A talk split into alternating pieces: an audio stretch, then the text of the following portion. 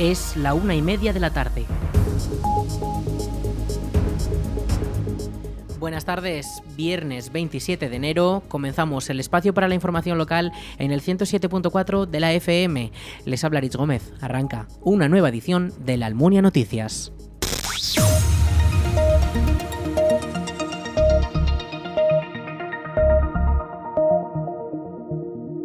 Este próximo sábado el Club Deportivo La Almunia se enfrenta al Club Deportivo Robres en la decimonovena jornada de la tercera división. El equipo intentará ganar su segundo partido de la temporada. Escuchamos a Luis Leal, entrenador del equipo almuniense. Bueno, pues de momento viendo qué situación se da, a día de hoy solo tenemos nueve jugadores de la primera plantilla. Vamos a ver cómo evoluciona la semana.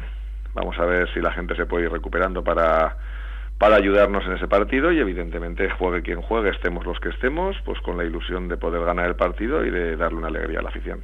Sí, bueno, pues al final desde el principio de temporada el equipo ha estado muy muy lastrado por las lesiones y ahora mismo pues estamos en una situación que sí que nos falta nos falta gente y seguro que la parte del juvenil que, que esté viniendo con nosotros pues será participarán y además serán importantes. De hecho, esta semana pues jugaremos el sábado para no coincidir con ellos y que puedan ayudarnos también a nosotros. El partido se disputará en el Tenerías de la Almunia a las cuatro y media de la tarde de este próximo sábado, donde el club de la Almunia ejercerá de local e intentará remontar los puntos que necesita para salir de la zona de descenso en esta recta final de la temporada. Las mascarillas dejarán de ser obligatorias en los medios de transporte el 8 de febrero. El Gobierno de España ha anunciado que el 7 de febrero se aprobará en el Consejo de Ministros la suspensión de la obligatoriedad de llevar las mascarillas cuando se viaje en el transporte público.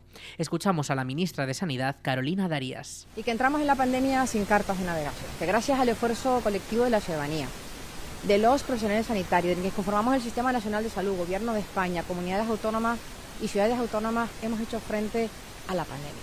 Lo hemos hecho de manera coordinada, de manera consensuada y con una hoja de ruta planificada, fase a fase, paso a paso, aprobando normativas, aprobando estrategias, aprobando planes, medidas.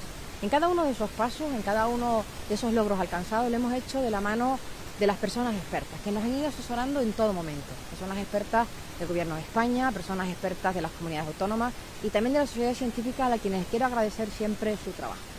Como saben, actualmente tenemos una situación desde el punto de vista epidemiológico muy estable, muy estable con todos los indicadores que nos marcan esta evolución. Por tanto, en función de la propuesta que ya ha hecho la ponencia de alertas, quiero informarles que el próximo Consejo de Ministros del 7 de febrero elevaré la propuesta de la eliminación de la obligatoriedad de llevar mascarillas en los transportes públicos. Para tramitar toda la parte administrativa, la próxima semana convocaré al Consejo Interterritorial para participar en esta medida y para llevarla a efecto, como les digo, en el próximo Consejo de Ministros del 7 de febrero. La propuesta se llevará al Consejo de Ministros y a la Interterritorial de Sanidad para poder debatirla con todas las administraciones implicadas. Con esta nueva modificación, los usuarios ya no tendrán por qué usarlas en autobuses, trenes o taxis tras casi tres años de uso obligatorio y que progresivamente se va despidiendo de nuestro día a día. Desde el Ministerio de Sanidad recuerdan que las mascarillas sí seguirán siendo obligatorias en los centros médicos y hospitales.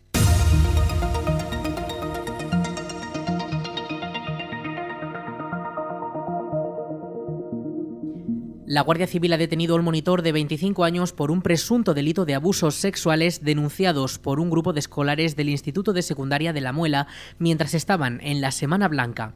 El arrestado es un joven de 25 años afincado en Jaca que se encargaba de cuidar y acompañar a los menores a las pistas de esquí. La Guardia Civil ha podido interrogar a ocho de las víctimas esta semana, que estuvieron hasta la tarde de este miércoles prestando declaración frente a un equipo de la Policía Judicial de Huesca. Según informa Heraldo de Aragón, podría haber más víctimas aparte de los que han testificado. Entre estas hay chicas e incluso algún varón que todavía no se ha sumado a la denuncia. Todos ellos son estudiantes de secundaria y tienen 13 años. Los chavales estaban pasando una semana de actividades en el Pirineo durante la semana pasada para aprender a esquiar. Todos los alumnos estaban instalados en el albergue juvenil de la localidad ostense de Villanúa y pasaban bastante tiempo junto a este monitor, ya que él mismo los acompañaba cada día a las pistas de Candanchú. Según las fuentes del diario aragonés, el detenido no llegó a recurrir a la violencia. Por el momento será necesario esperar a que se cierre el atestado para saber cuáles son los cargos que se imputan finalmente al encausado. Un hombre de 37 años ha sido detenido en la Almunia por agentes de la Guardia Civil como presunto autor del robo de una furgoneta en Alcalá de Henares con la que huyó sin pagar en una gasolinera de Zaragoza. Los hechos ocurrieron en la tarde del 20 de enero cuando la Benemérita recibió el aviso de que una furgoneta se había ido sin pagar tras repostar en una gasolinera ubicada en la A2 cerca de Plaza. Ante ello, las patrullas de la Almunia y Alama de Aragón fijaron diferentes puntos en la autovía para localizar la furgoneta. Los agentes lograron detectar el vehículo en el kilómetro 276, cerca de la Almunia, circulando a alta velocidad y de forma negligente. La Guardia Civil inició un seguimiento de la misma hasta lograr desviar el vehículo por la salida del kilómetro 271, uno de los accesos a la Almunia de Doña Godina, donde fue interceptado por la patrulla de Alama de Aragón, que se había desplazado. En el momento de verificar la identidad del conductor y la situación de la furgoneta, la Guardia Civil constató que el día anterior había sido denunciado su robo en dependencias de la Policía Nacional de Alcalá de Henares, en Madrid. Tras varias gestiones con la comisaría de la localidad madrileña, se comprobó que el día 19, cuando el propietario de la furgoneta bajaba del vehículo, recibió un fuerte empujón propinado por el ahora detenido para después subirse al vehículo y abandonar el lugar. Además de la furgoneta, se logró recuperar toda la carga que portaba, siendo todo ello entregado a su legítimo propietario. Ante estos hechos, el detenido de 37 años y vecino de Paracuellos del Jarama en la Comunidad de Madrid fue detenido como presunto autor de un delito de robo con violencia y fue puesto a disposición judicial el día 21. La Biblioteca de la Almunia acogerá el último viernes de enero un nuevo encuentro con los autores. En esta ocasión, la escritora que visite la Almunia será Carmen Santos, autora de obras como La cara oculta de la luna o Un jardín entre viñedos, y que vendrá a hablar sobre su último trabajo, Flor de Arrabal, una obra sobre una mujer que supo luchar contra el destino para convertirse en una estrella del espectáculo a principios del siglo XX. Los asistentes que quieran participar junto a los miembros del Club de Lectura de la Almunia tendrán la oportunidad de conversar con ella sobre sus obras. La cita será el viernes 27 a las 8 de la tarde en la Biblioteca de la Almunia.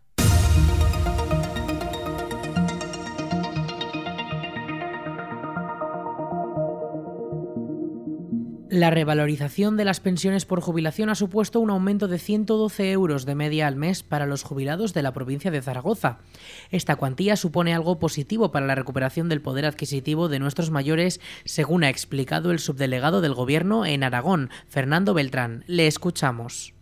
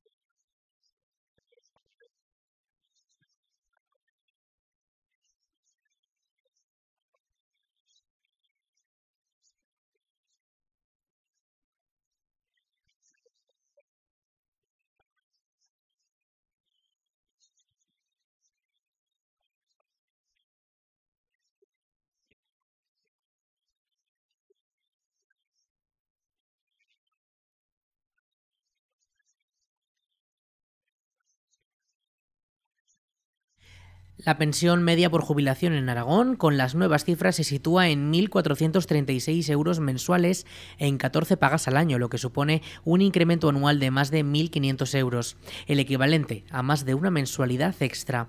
En Zaragoza, la nueva cifra de la pensión se sitúa en 1.487 euros, algo más elevada que en las otras dos provincias.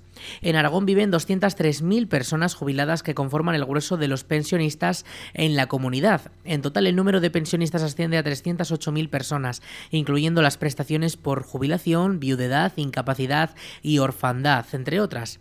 El subdelegado del Gobierno en Zaragoza, Fernando Beltrán, ha explicado la revalorización de las pensiones como un avance social. Le escuchamos.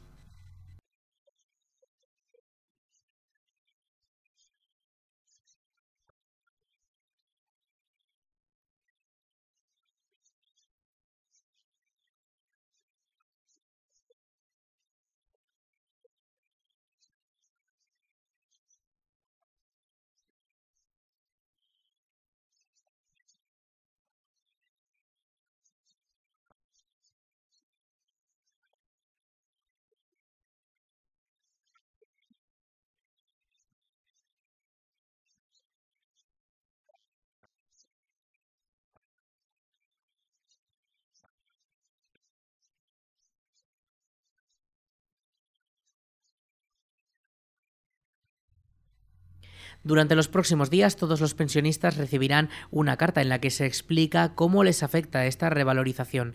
Además, los bancos ya permiten cobrarla desde este miércoles sin tener que esperar hasta el 1 de febrero. La Diputación de Zaragoza ha sacado a concurso un contrato para mejorar la conservación de la red de carreteras provinciales. El presupuesto de licitación es de 5 millones de euros, cuantía que se ha incrementado sensiblemente con respecto a la anterior licitación. El anuncio ya ha sido publicado en el portal de contratación del Estado y las empresas interesadas tienen de plazo hasta finales de mes para presentar sus ofertas.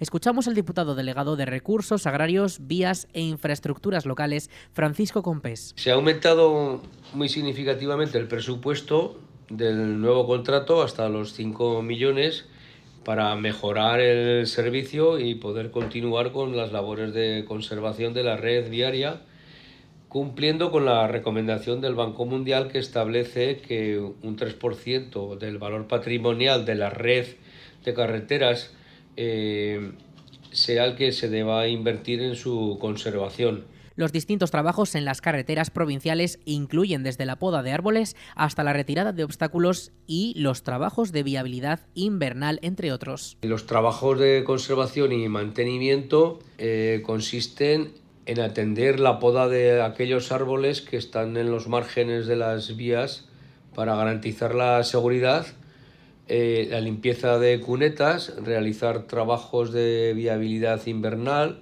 retirar obstáculos de la calzada y los cortes de carretera eh, o la señalización o resolución de incidencias que puedan afectar al tráfico. El contrato se vuelve a dividir en cinco lotes en función de las cinco zonas en las que se divide la gestión de la red de carreteras de la provincia.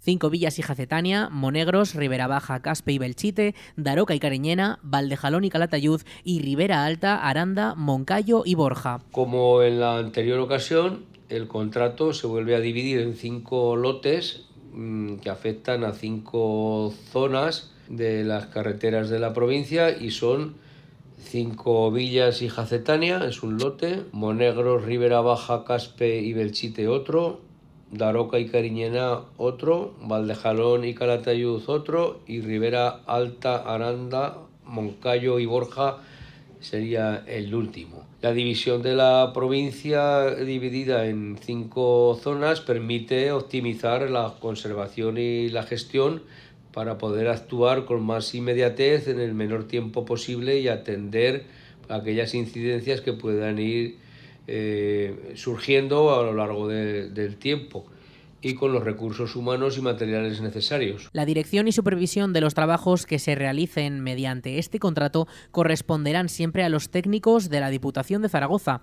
Además, la empresa que resulte adjudicataria de uno de los lotes no podrá ser adjudicataria de ninguno de los otros.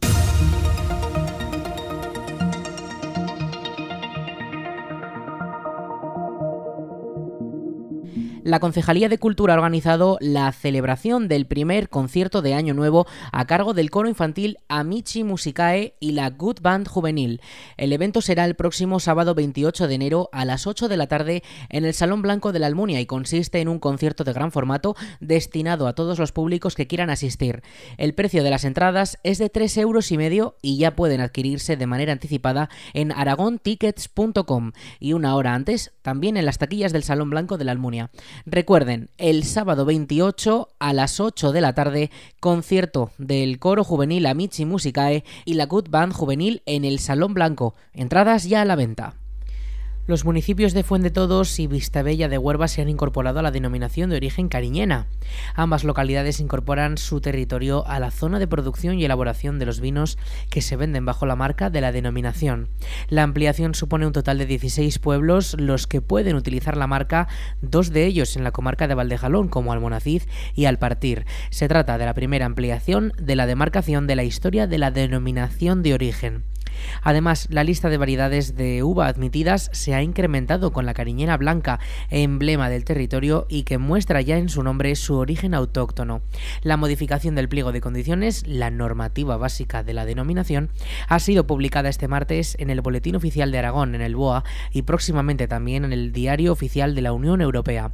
La inclusión fue solicitada por los dos municipios y el Consejo Regulador la presentó al Departamento de Agricultura del Gobierno de Aragón tras un estudio del territorio que demostró que los terrenos de los dos núcleos comparten las características edafológicas y climáticas del resto de la zona geográfica de la denominación, por lo que presentan óptimas condiciones para la producción de los llamados vinos de las piedras.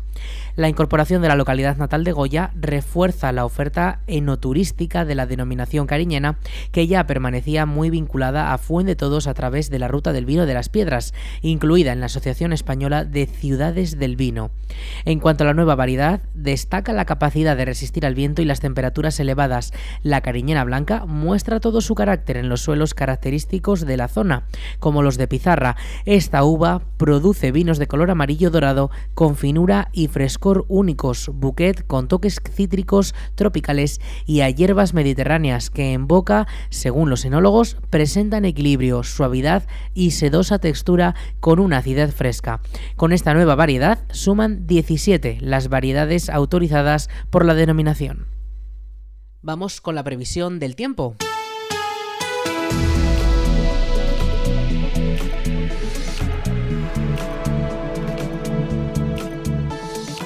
En cuanto al tiempo, para este viernes 27 de enero tendremos una máxima de 8 grados y esta próxima madrugada una mínima de 2. Tendremos cielos prácticamente despejados y así seguirá hasta el domingo. Mañana sábado máxima de 7 grados y una mínima de menos 2. bajan, comienzan a bajar un poco esas temperaturas, pero bueno, de cara a la semana que viene volverán a subir tanto las máximas como las mínimas. Eso sí, no tenemos ningún rastro de precipitaciones previsto para ninguno de los días. El domingo sí que podríamos tener alguna nubosidad, pero como decimos, no dejarán precipitaciones. Eso sí, la Agencia Estatal de, la Agencia Estatal de Meteorología ya avisa de que este próximo domingo se activará la alerta amarilla por temperaturas mínimas extremas. Podrían llegar hasta los menos 4 grados.